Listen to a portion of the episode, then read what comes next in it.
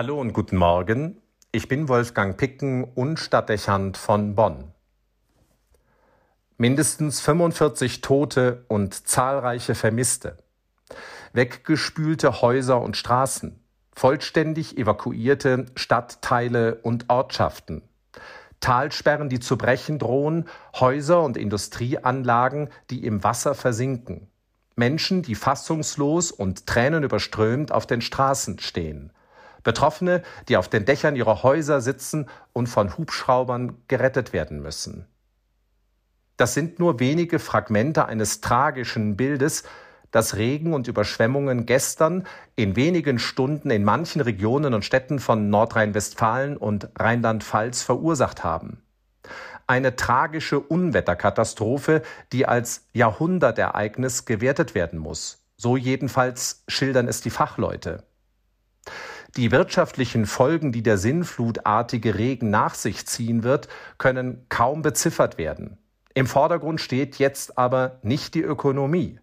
Es geht zuerst um die menschlichen Tragödien, die über viele mit diesen Wettersensationen hereingebrochen sind. Von jetzt auf gleich haben Menschen alles verloren, was sie besessen haben. Nicht einmal Erinnerungsgegenstände verbleiben ihnen. Gefahr um Leib und Leben, die sich traumatisch im Gedächtnis einprägt und seelisch vollständig blockiert. Angst um die eigene Existenz und um die Lieben, die man zu Teilen wegen zusammengebrochener Telefonnetze nicht erreichen kann. Schließlich Schmerz und Trauer, weil Angehörige ums Leben gekommen sind. Und eine so komplexe Notlage, dass jede Vorstellungskraft fehlt, wie und wann man wieder zur Normalität zurückfinden kann.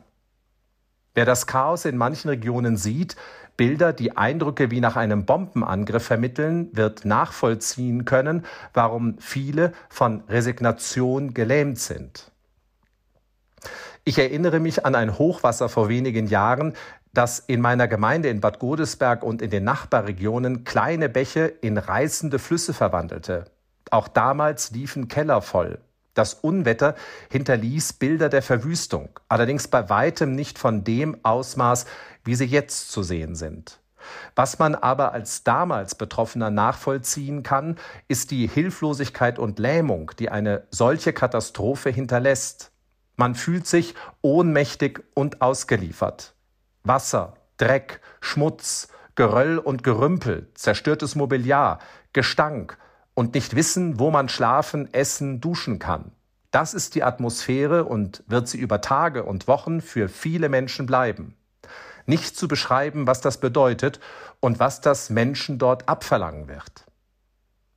Damals löste die Katastrophe in Bad Godesberg eine große Welle der Hilfsbereitschaft aus. Es gab rührende Szenen, Menschen, die Essen brachten, beim Entwässern halfen und sich am Aufräumen beteiligten. Fremde, die mit Gummistiefeln und Schaufeln und Besen dastanden, um anzupacken.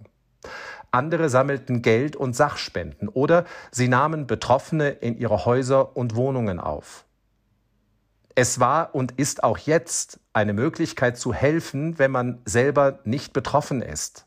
Wichtig wäre, dass man sich nicht beruhigt abwendet, weil es andere getroffen hat, sondern sich fragt, was man tun kann, um denen Unterstützung zu leisten, die sich jetzt in einer so gravierenden Krise befinden. Not fordert Solidarität und Mitmenschlichkeit. Und es ist den Betroffenen zu wünschen, dass sie das in großem Ausmaß erleben werden.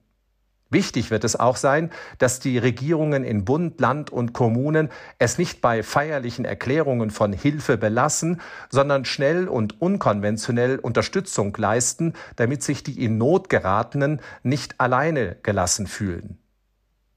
Dass darüber hinaus weiter dringend mit Blick auf den Umweltschutz nachgedacht und umgedacht werden muss, ist eine Forderung, die sich von selbst ergibt, wenn man die aktuellen Katastrophenbilder sieht. Es braucht Konsequenz, mehr als vielen lieb sein dürfte. Eine Politik, die nicht nur redet, sondern handelt, auch wenn es unpopulär erscheint. Schließlich wird man vorbeugen müssen, denn solche Katastrophen werden sich wiederholen können. Also braucht es Vorkehrungen in der Nähe von Flüssen und Bächen, auch dort, das machen die Bilder dieser Tage deutlich, wo es nur Rinnsale sind, die idyllisch an Häusern und Wohnungen vorbeifließen. Ein letztes wäre noch zu nennen. Solidarität und Mitgefühl hat sich seit Jahrhunderten immer auch durch Gebet ausgedrückt. Sich sammeln und beten, den Himmel bestürmen, damit Gottes Kraft und Geist einen Schutzschirm über diejenigen spannt, die jetzt vor dem Ruin und am Rand ihrer Kräfte stehen. Eine Kerze anzünden und sich mit guten Gedanken im Rücken derer einfinden, die betroffen sind und sich verloren fühlen, damit das Gefühl der Verlorenheit weicht und Hoffnung aufkommt. Meine Großmutter hat immer gesagt, dass kein Gebet ungehört verklingt. Jesus selbst sagt das. Bittet und ihr werdet erhört. Also halten wir in liebender Verbundenheit inne und beten wir für alle, die durch den Starkregen und die Fluten in Not geraten sind. Einen Augenblick lang in Stille. Jetzt.